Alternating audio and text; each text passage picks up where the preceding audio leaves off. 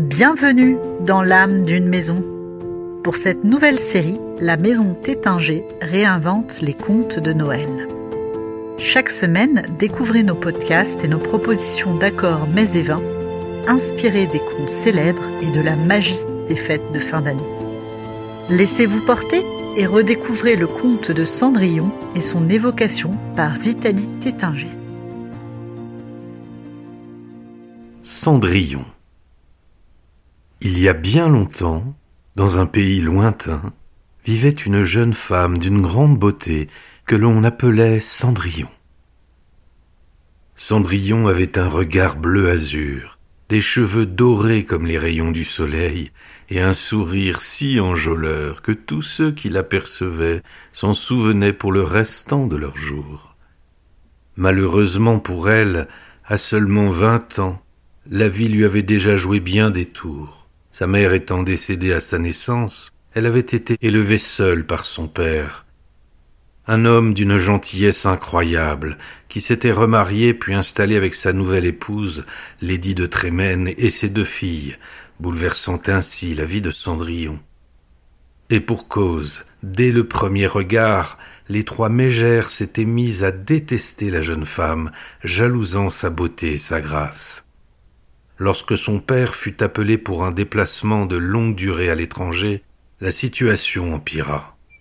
Le lendemain de son départ, alors que Cendrillon se promenait dans le jardin, en conversant avec les oiseaux, sa belle-mère vint la voir. Écoutez-moi, jeune fille. Dorénavant, vous logerez dans le grenier. Vous vous occuperez d'absolument toutes les tâches ménagères, et vous cesserez de porter ces robes ridicules qui vous laissent à penser que vous méritez d'être regardé. Et l'horrible marâtre tourna les talons sans un mot de plus. N'ayant d'autre choix, Cendrillon obéit, tout en s'accrochant à l'idée qu'un jour son père reviendrait. Dès lors, ses journées furent rythmées par les coups de balai, le récurage des sols, et la coupe des bûches servant à allumer le feu. Lorsqu'elle passait près d'elle, les filles de sa belle-mère se moquaient systématiquement, tout en salissant volontairement ce que Cendrillon venait de nettoyer. Le soir, alors qu'elle était seule dans son grenier avec à peine de quoi manger, les oiseaux du jardin et les petites souris blanches, cachées dans la mansarde, venaient lui rendre visite. Alors que tout le monde dormait dans la maisonnée, Cendrillon descendait discrètement et venait s'allonger devant la cheminée pour se réchauffer près des cendres encore chaudes.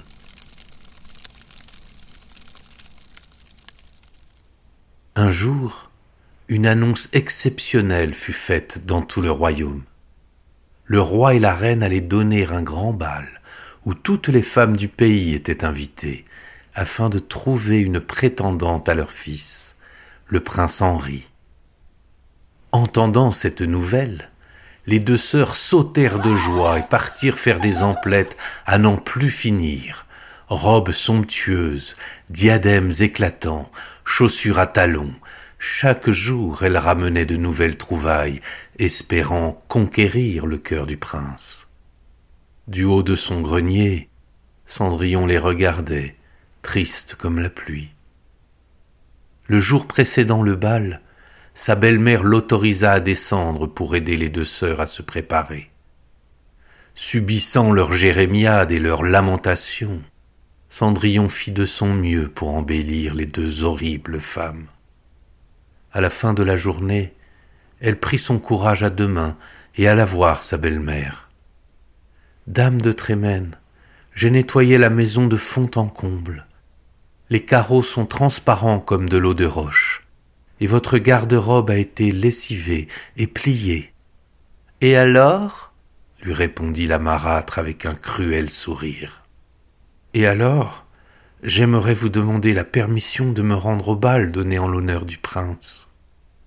La vieille femme fit mine de réfléchir, se gratta le menton, puis regarda Cendrillon.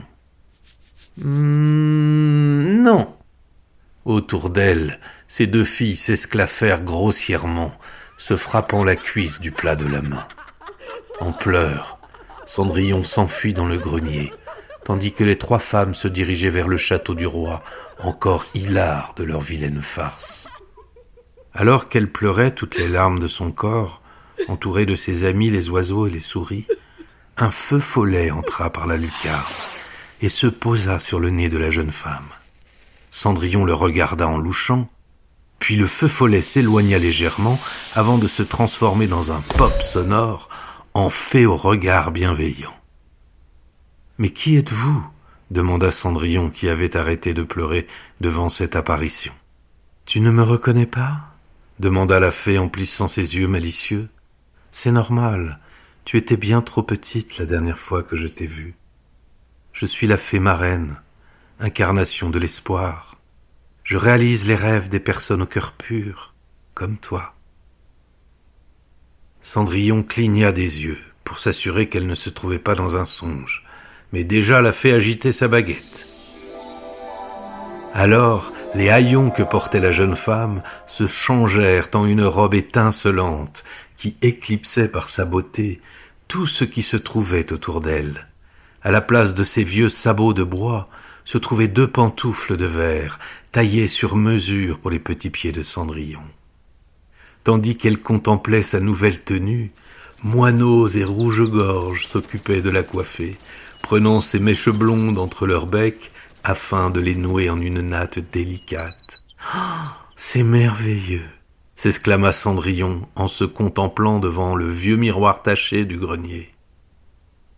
Plus qu'une dernière petite touche et vous serez prête, dit la fée en l'entraînant devant la maison. Elle saisit alors une grosse citrouille se trouvant dans le jardin et demanda à Cendrillon de lui trouver sept petites souris. Cendrillon frappa dans ses mains et ses amis au poil blanc descendirent du grenier pour la rejoindre la fée leva sa baguette et, en entonnant une étrange formule magique, se mit à l'agiter dans les airs. La citrouille se mit à bouger. Sous les yeux stupéfaits de Cendrillon, la courge gonfla, grossit, grandit, jusqu'à se transformer en un carrosse flambant neuf.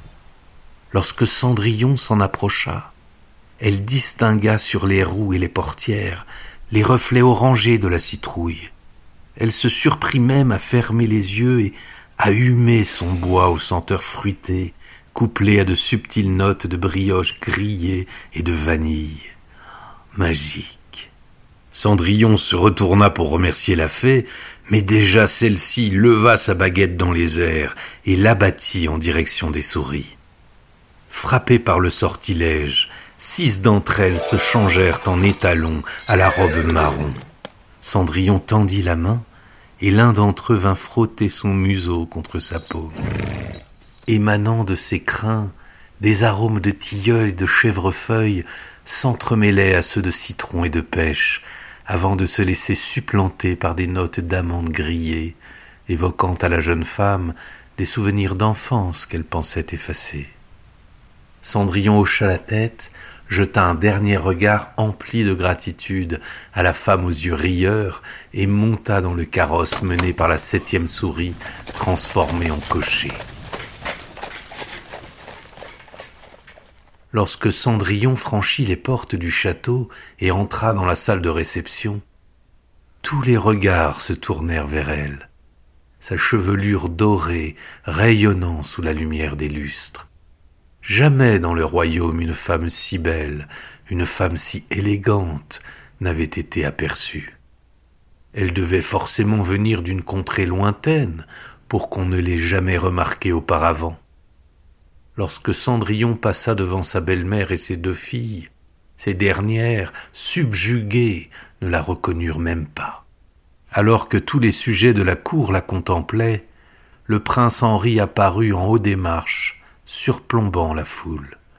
Au milieu des convives, il remarqua immédiatement Cendrillon, qui étincelait tel un diamant dans son écrin.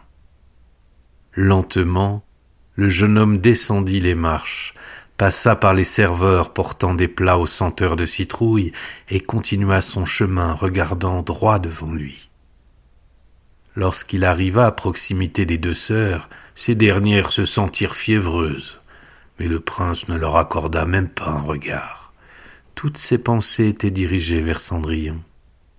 Le jeune seigneur s'arrêta devant elle et la foule retint son souffle. Il lui tendit la main, et avec un sourire timide, Cendrillon l'accepta. Alors, sous les yeux fascinés des invités, les deux jeunes gens se mirent à danser, vie revoltant dans une harmonie parfaite, comme s'ils avaient fait ça toute leur vie. Leur valse dura toute la nuit, captivante et parfaite, somptueuse et envoûtante. Absorbé par la danse et par les yeux couleur noisette du prince, Cendrillon ne vit pas les heures passées. Mais soudain son attention fut captée par l'horloge de la grande salle. Elle se rappela alors l'avertissement donné par la fée marraine. Sans perdre une minute, ne voulant pas que le jeune homme la voie accoutrée comme une mendiante, la jeune femme s'enfuit du château sans donner d'explication. Ne comprenant pas son comportement, le prince Henri se lança à sa poursuite, mais trop tard, Cendrillon avait disparu. Seul au milieu de la cour restait une pantoufle de verre qui scintillait sous les lueurs de la lune. Les jours suivants, Cendrillon, de nouveau prisonnière de son grenier, était désespérée. Elle ressassait sans cesse cette soirée inoubliable qu'elle avait passée, persuadée que le prince l'avait déjà oubliée. Redevenue esclave de sa belle-mère, ses journées se cantonnaient aux corvées ménagères. Un beau jour, alors qu'elle récurait le sol de la cuisine, des émissaires du prince se présentèrent à leur domicile. Comme à l'accoutumée lorsque des étrangers se présentaient à leur porte, la belle-mère ordonna à Cendrillon de filer dans le grenier et l'y enferma à double tour. D'où elle était, la jeune femme entendit cependant les propos des soldats. Le prince nous a ordonné de faire essayer cette pantoufle de verre à toutes les femmes du royaume. Cendrillon était folle de joie. Son prince voulait la retrouver. Mais comment allait-elle faire enfermée ici? En bas, les deux sœurs se précipitèrent pour essayer le soulier. L'aînée s'y risqua la première, mais son pied était bien trop long. Même en insistant de toutes ses forces, son talon dépassait toujours d'une bonne dizaine de centimètres. Ce fut ensuite le tour de la cadette. Malheureusement pour elle, son pied était trop gros. Elle avait beau tenter de le glisser dans la pantoufle, elle débordait toujours des deux côtés. À l'étage, Cendrillon frappa contre la porte de toutes ses forces, mais personne ne l'entendit. Constatant que la chaussure n'appartenait à aucune des deux filles, les hommes tournèrent les talons et montèrent dans leur calèche. Ils allaient partir quand une minuscule souris blanche se faufila sous la porte du grenier et vint apporter à Cendrillon une clé argentée qu'elle venait de dérober dans la poche de la marâtre. N'en croyant pas ses yeux, Cendrillon la saisit, l'enfonça dans la serrure et dévala les escaliers à toute vitesse. La voyant surgir de la maison, sa belle-mère la rudoya comme jamais, mais Cendrillon n'y prêta pas attention. Elle interpella les hommes du prince. Veuillez excuser mon impertinence, chers messieurs, leur dit-elle essoufflée. J'aimerais, si vous me le permettez, essayer la chaussure que vous avez apportée. Derrière elle, les deux sœurs se moquèrent. Tu crois vraiment qu'une souillon dans ton genre pourrait prétendre porter ce genre de pantoufles? L'un des hommes la regarda et lui dit avec un sourire. Les ordres sont les ordres, et vous avez parfaitement le droit de l'essayer, mademoiselle. Alors Cendrillon ôta ses sabots de bois et déposa son pied dans la ballerine. Celui-ci s'y logea à la perfection. La chaussure de verre était parfaitement à sa taille. Après s'être regardés avec un sourire, les deux hommes emmenèrent Cendrillon sous le regard dépité des trois harpies. Dès qu'il l'aperçut, le prince reconnut la jeune femme qu'il cherchait tant, et un sourire radieux illumina son visage. Comme au premier soir, il marcha vers elle, lui tendit la main, et une nouvelle danse débuta. Une danse qui dura toute leur vie, et qui fut la plus belle que le royaume n'ait jamais connue.